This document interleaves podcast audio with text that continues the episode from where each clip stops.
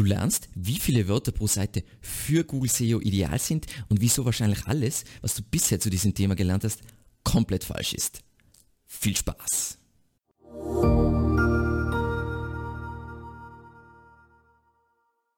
Mein Name ist Alexander Russ und seit mehr als zehn Jahren beschäftige ich mich mit Suchmaschinenoptimierung. Wenn du lernen willst, wie du Texte schreibst, die User und Suchmaschinen überzeugen, dann abonniere diesen Channel. In dieser Folge erfährst du, wieso fast alles, was zu Textlänge gepredigt wird, falsch ist, wie du die optimale Votanzahl bestimmst und warum lange Texte tendenziell besser funktionieren. Zu guter Letzt unterhalten wir uns dann über Optimierungsmaßnahmen für alle diejenigen, die es mit Google Rankings richtig ernst nehmen. All dieses Geschwätze über 200 oder 300 oder 800 Wörter wären ideal für SEO ist kompletter Humbug. Aber auch das Gequatsche über Contentqualität und Mehrwert ist nicht ganz korrekt. Nicht falsch verstehen, Contentqualität ist super, super wichtig, aber nicht direkt für SEO, weil Google kann Contentqualität nicht direkt messen. Es kommt immer auf die Zielgruppe an. Als Beispiel, viele finden den Content von Neil Patel ganz fantastisch. Ich bin komplett gegenteiliger Meinung. Außerdem, der Google-Bot, wie wir schon beim letzten Mal besprochen haben, kann nicht wirklich lesen. Also wie soll er jemals Qualität bestimmen? Richtig, natürlich über einerseits äh, ähm, Nutzersignale oder zum Beispiel Links. Also er kann natürlich auf Signale achten, die implizieren, dass etwas qualitativ hochwertig ist, aber er kann es niemals direkt messen. Für Relevanz braucht er hauptsächlich auch heute noch Text. Und deswegen weniger Text bedeutet, dass ich weniger Platz habe, um Relevanz zu verdeutlichen. So. Deswegen ist es auch in 2020 immer noch so, dass riesige Online-Shops und auch unsere Kunden auf ihren Shop-Kategorien zum Beispiel unten äh, einen Text dazu klatschen. Also wenn wir jetzt schauen bei Zalando, eine der wichtigsten Landingpages oder sagen wir mal Shop-Kategorien wahrscheinlich ist Damenbekleidung und dann am Ende dieser Seite ist hier dieser Text mit diesen internen Verlinkungen und so weiter. Die wenigsten User oder sagen wir ganz ehrlich, keine User werden jemals dorthin scrollen, weil sie wollen die Produkte sehen und werden jetzt nicht da unten diesen Text lesen. Aber das führt dazu, dass zum einen die Seite besser für das Main Keyword, wahrscheinlich Damenbekleidung, rankt und zum anderen, dass es für mehr Variationen von diesem Keyword rankt, weil immerhin hat Google mehr Kontext und weiß also genauer, um was sich diese Seite dreht. Aus unserer Erfahrung gilt natürlich, je mehr Autorität du hast, desto weniger Text benötigst du. Das heißt, eventuell ist es so, dass Zalando diesen Text löschen könnte und es wird trotzdem funktionieren. Bei einem kleineren Shop wäre es mit Sicherheit nicht so. Wieso ist es so? Ist eigentlich ganz logisch, wenn man sich überlegt, dass Google wahrscheinlich mehrere Metriken von einer Webseite miteinander multipliziert. Also eine einfache Rechnung, sagen wir mal, Relevanz, äh, eine Relevanzmetrik multipliziert mit einer Linkmetrik, multipliziert mit einer Qualitätsmetrik. Die Qualitätsmetrik basiert natürlich auf, sagen wir mal, Nutzerverhalten und was dort rauskommt, entscheidet dann über das Ranking. Heißt es jetzt, dass sie empfiehlt, dass man schlechte ähm, Texte publiziert, die Vollstoff sind mit Keywords? Nein, weil wir wollen ja zufriedene User, die bei uns einkaufen bzw. unsere Leistung in Anspruch nehmen. So, und jetzt kommen wir zur ultimativen Frage, wieso jeder hier ist, und zwar, wie bestimme ich die optimale Textlänge auf einer Seite? Und zuerst einmal die schlechte Nachricht, es gibt keine Pauschalantwort. Für jedes einzelne Keyword gibt es eine ideale Textlänge. Die gute Nachricht ist aber, Google zeigt dir immer haargenau, was sich der Algorithmus für dein Keyword vorstellt. Und das schauen wir uns jetzt eben konkret an. Zum einen sehen wir uns zur Bestimmung der Textlänge die Konkurrenz an. Das heißt, sieh dir die Ergebnisse an, die für dein Keyword aktuell vorne ranken. Und dabei gilt für Anfänger eine ganz einfache Regel. Nimm die durchschnittliche Textlänge der Top 3 Ergebnisse für dein Keyword und dann setz circa 10% drauf. Das heißt, wenn rauskommt bei dieser Berechnung 1500 Wörter, dann schreibst du circa 1650 Wörter und das sollte relativ gut funktionieren. Wenn du jetzt fortgeschritten bist und du schaust jetzt diesen Channel schon länger, dann sieh dir vorrangig an, welches Ergebnis in den Top 3 mit deinen Zielen und mit deiner Situation vergleichbar ist hinsichtlich jetzt zum Beispiel äh, Domain Authority und Suchintention beziehungsweise was für ein Content-Typ du zu diesem Keyword publizieren willst. Dabei ist es ganz wichtig, dass du nicht vergisst, andere Ranking-Faktoren, wie zum Beispiel Backlinks direkt auf die URL, also wenn wir uns jetzt die Top 3 Ergebnisse anschauen, verfälschen natürlich dein Resultat und darauf solltest du achten, was eben deine Situation konkret ist. So, wenn du jetzt auf mehrere Keywords optimierst, ich zeige das noch dann in ein Beispiel, dass du es besser verstehst, aber wenn du auf mehrere, eine Seite auf mehrere Keywords optimierst, dann orientiere dich unbedingt am der, am maximalen Wert. Das heißt, wenn du jetzt sagen wir mal, du hast fünf Keywords und du bestimmst da immer wieder die Top, äh, die, den Durchschnitt von den Top 3, dann nimmst du einfach den höchsten durchschnittlichen Wert. So. Und du solltest dich eben bei der Konkurrenzanalyse mit ähnlichen Seiten vergleichen. Und weil es ein komplexes Thema ist, sehen wir uns jetzt ein Beispiel an. Ich habe jetzt das Keyword Zirbenkissen verwendet und zwar, wir haben das bei google.de gesucht und in den Top äh, 3 Ergebnissen ist zum einen mal Zirbenkissen.at, Gesundheitskissen.at und Zirbenholz Welt und jetzt das Nummer 1 Ergebnis ist eine Startseite. Das heißt, wenn du eine Startseite hast, dann vergleiche die Länge deine, deines Textes mit dieser Startseite. Ähm, das ist eine Kategorienseite, eine ganz normale Shop-Kategorienseite. Das heißt, wenn du ähm, mit einer Shop-Kategorienseite für Zirbenkissen ranken willst, dann vergleichst du dich mit dieser Seite. Und wenn du aber einen Ratgeber über Zirbenkissen schreibst, dann vergleichst du dich mit diesem Ergebnis. Weil dann kriegst du wahrscheinlich die ideale, tatsächliche Textlinge raus. So, wenn du jetzt das nicht manuell machen willst, wir machen das nicht manuell, weil das ist super mühsam und es ist einfach unnötig, dann verwendest du einfach ein Tool wie zum Beispiel Surfer SEO, ein geniales On-Page-Tool oder sowas wie SEMrush, ähm, also den SEMrush On-Page-Checker, da gibt es ein Video dazu. Und ich zeige euch kurz, wie das ausschaut. Ähm, wir haben jetzt hier diese als Beispiel Ratgeber über Backlinks und da sind unsere Keywords eben Backlinks generieren, Backlinks aufbauen, Backlink Aufbau, Backlink, Backlinks setzen, Backlinks und wir haben aktuell 3000 Wörter. Wie sind wir jetzt zu diesen 3000 Wörtern kommen. Das zeige ich euch jetzt gleich. So, Backlinks generieren sind jetzt die, die Top 3700, 1000 äh, Wörter, dann äh, Backlinks aufbauen, 3000, da ranken wir auf Platz 1, kann man jetzt nicht sehr gut vergleichen. Backlink Aufbau eben knapp etwas weniger als 3000 und dann einen kompletten Ausreißer. Eben wenn du solche Zahlen dazwischen hast, diese würde ich immer ignorieren, weil es sind irgendwelche Ausreißer und mit denen würde ich mich, nie, würde ich mich nicht vergleichen. Dann Backlink, das ist Definitionscontent, das heißt relativ kurz. Backlinks ist auch wieder Definitionscontent relativ kurz und Backlinks setzen ist wieder ähm, deutlich länger. Und was ihr jetzt gesehen habt, so bei allen Sachen sind wir wahrscheinlich mit 3000 Wörtern eine Spur Spur zu kurz, aber da es aktuell so gut funktioniert. Ähm, und das ist jetzt keine exakte Wissenschaft. Es geht jetzt nicht darum, wenn ich jetzt sage 1650, dann solltet ihr genau 1650, sondern einfach ungefähr. Wenn es 2000 Wörter werden, ist es auch kein Drama, aber einfach, dass ihr versteht, wie man das ungefähr in der Praxis analysiert. So, und zur Textlängenbestimmung, was auch noch super, super, super, super wichtig ist, ist die Suchintention. Das ist sowieso mein Lieblingsthema, ähm, aber es ist nicht ohne Grund mein Lieblingsthema, weil es einfach super wichtig ist. Und da geht es einfach darum, frage dich, was nötig ist, um den User zu diesem Keyword zufriedenzustellen. Das heißt, was ist aus Sicht der Zielgruppe sinnvoll. Das geht natürlich nur, wenn du die in deinem Bereich auskennst, was wirklich die typischen Fragen sein und so weiter. Das ist wieder eine Gefühlssache, aber da gibt es jetzt eine super, einen super wichtigen Punkt und deswegen habe ich auch das Beispiel da verwendet. Wieso sollte ich nicht immer einfach 10.000 Wörter pro Seite schreiben? Weil, wenn lange Texte so funktionieren, so gut funktionieren, wieso dann nicht? Die einfache Antwort ist einmal, weil du in dieser Zeit auch einfach weitere Seiten schreiben könntest und du, wenn du jetzt immer 10.000 Wörter schreibst, verschwendest du deine Zeit und dein Geld. Ähm, und wir schauen uns jetzt da ein Beispiel an. Sagen wir mal, wir haben, wir wollen Ranking für SEO, ich will ranken für SEO. Und deswegen haben wir das Keyword SEO und Keywords da drumherum wären jetzt zum Beispiel SEO-Kosten und SEO-Tipps. Und SEO-Kosten und SEO-Tipps äh, könnten umfangreiche Subthemen in meinem Artikel über SEO sein mit jeweils eigenen Zwischenüberschriften. Und das kann super umfangreich sein, aber das bringt die nicht. Und wir schauen uns jetzt an, wieso die das nicht bringt. So, äh, das sind die Top 10 Suchergebnisse entpersonalisiert in Ahrefs für SEO.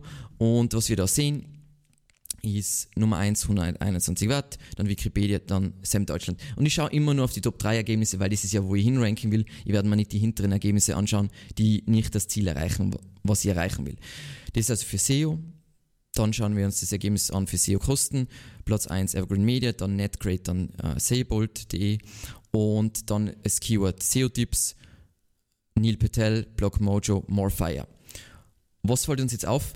Kein einziges Ergebnis überschneidet sich. Das heißt, wahrscheinlich, oder besser gesagt, ich kann auch das garantieren, kann ich diese drei äh, Keywords nicht mit einer Seite ranken. Das heißt, bringt mir das jetzt ähm, einen SEO-Artikel mit 10.000 Wörtern zu schreiben, wo ähm, Subthemen äh, über SEO-Kosten mit 1000 Wörtern und eine Sub, äh, äh, äh, Zwischenüberschrift mit, über SEO-Tipps mit 1000 Wörtern sein? Nein, weil ich kann es sowieso nicht ranken. Das heißt, was ist, was ist weiter sinnvoller, nämlich eigene Seiten für SEO-Kosten und SEO-Tipps anzulegen und idealerweise schneidest du die Themen SEO-Kosten und SEO-Tipps kurz auf deiner Seite an. Also als Beispiel, wenn du, wir uns das anschauen, das ist unser Ratgeber zu Was ist SEO und da ist ein ganz kurz, also ganz kurz, aber ein kleines Stückchen über wie sich halt SEO-Kosten zusammensetzen, weil es ja ein wichtiges Thema ist, Thema ist. Und dann verlinken wir auf den Artikel, wo wir ganz spezifisch uns nur über das Thema SEO-Kosten unterhalten. Und das ist auch die Seite, die für SEO-Kosten rankt. Deswegen macht es überhaupt keinen Sinn, super unvorstellbar lange Texte zu schreiben. Und jetzt fragst du dich, hm, Alex, aber wie weiß ich, wann ich zu einem Keyword eine eigene Seite anlegen muss? Und dazu gibt es ein super cooles Video. Ähm, ich zeige euch das jetzt ganz kurz nochmal. Das ist eben dieses SERP Overlap Percentage. In diesem Video zeige ich in 20 Minuten ganz genau, wie man unterscheidet, hey, dieses, diese Keywords kann ich mit einer Seite ranken und die, für dieses Keyword brauche ich eine eigene Seite. So, dann ein ganz, ganz wichtiges Thema rund um Textlänge ist, warum schneiden lange Texte tendenziell besser ab? Und das ist ein super cooles Thema, weil es komplett falsch verstanden wird.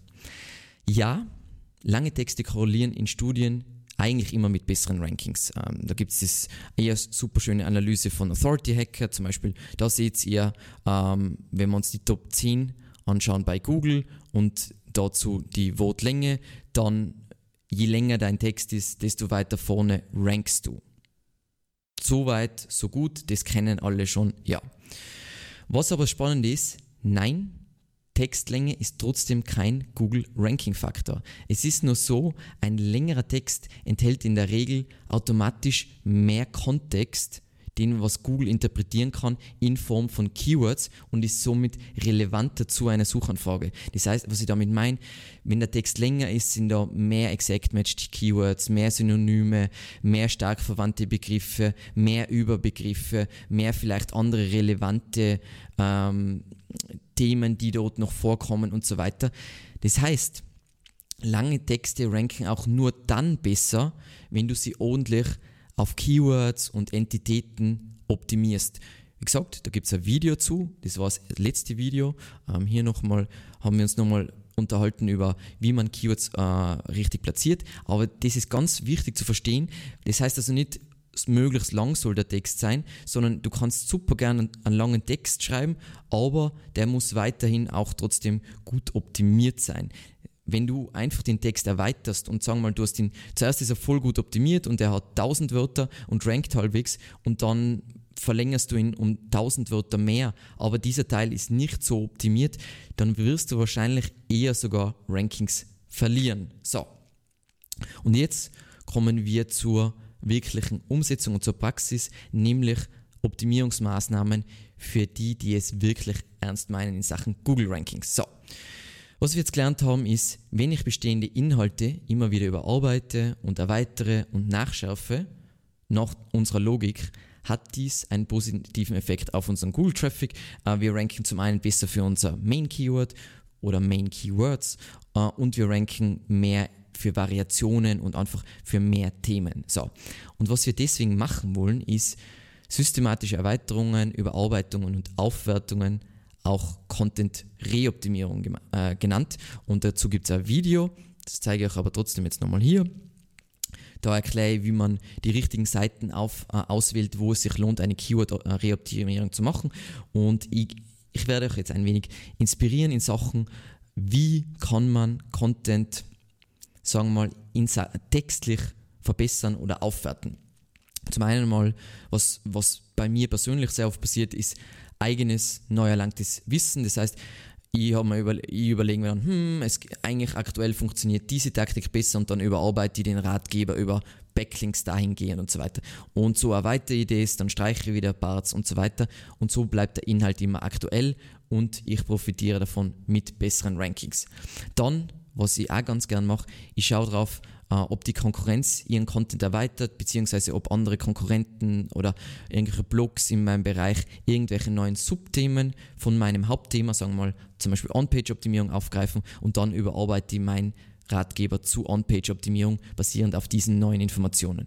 Dann, was ganz klassisch ist, was jeder machen kann, der was schon eine aktive Seite hat, die schon irgendeinen Traffic generiert, ist die Google Search Console und da schaue ich einfach Keywords, wo ich vielleicht auf Seite 2 oder 3 rank, weil wenn ich weiter hinten, hinten rank, ist es wahrscheinlich mehr Arbeit, aber sagen wir mal, das ist sicher leichter, hier nach vorne zu kommen und ich zeige euch das jetzt mal an einem Beispiel.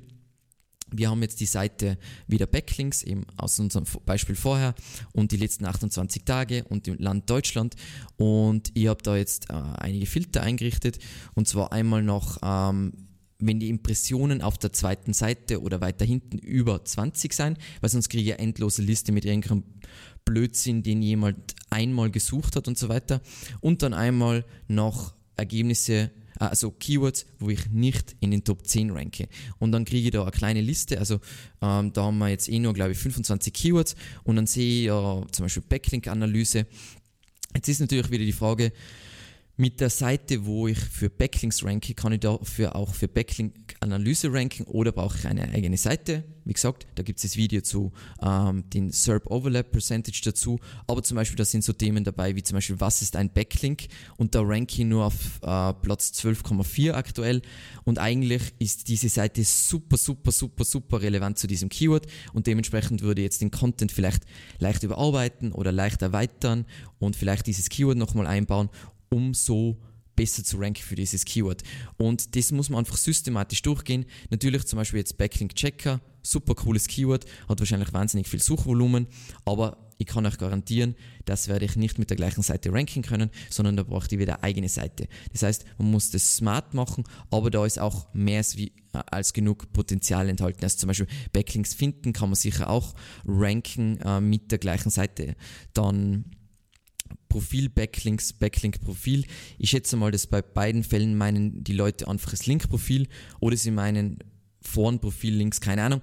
Aber auf jeden Fall, das müsste man sich jetzt anschauen, nochmal in die Suchergebnisse, was rankt da. Aber ich schätze mal, das könnte ihr auch mit der gleichen Seite ranken. Und da finde ich jetzt extrem viel Potenzial, wie ich diese Seite äh, erweitern kann. Und das Coole daran ist, ich habe jetzt sagen wir mal diesen Ratgeber über Backlinks, der hat 300.000 Wörter, aber jedes der, zum einen akquiriert er mit der Zeit irgendwelche Links und jedes Mal mit dem Überarbeiten kriegt Google noch mehr Kontext. Das heißt, Google versteht noch besser zu, welchen Keywords ich relevant bin und mit einer kleinen Überarbeitung kann ich plötzlich zu einem Keyword ranken, ähm, was richtig viele Impressionen hat, weil ich ja diese starke Seite, diese super relevante Seite schon besitze und nur eine leichte Anpassung vielleicht in Sachen Keyword-Optimierung und vielleicht ein Stück Text dazu und alles ist wunderbar. Genau.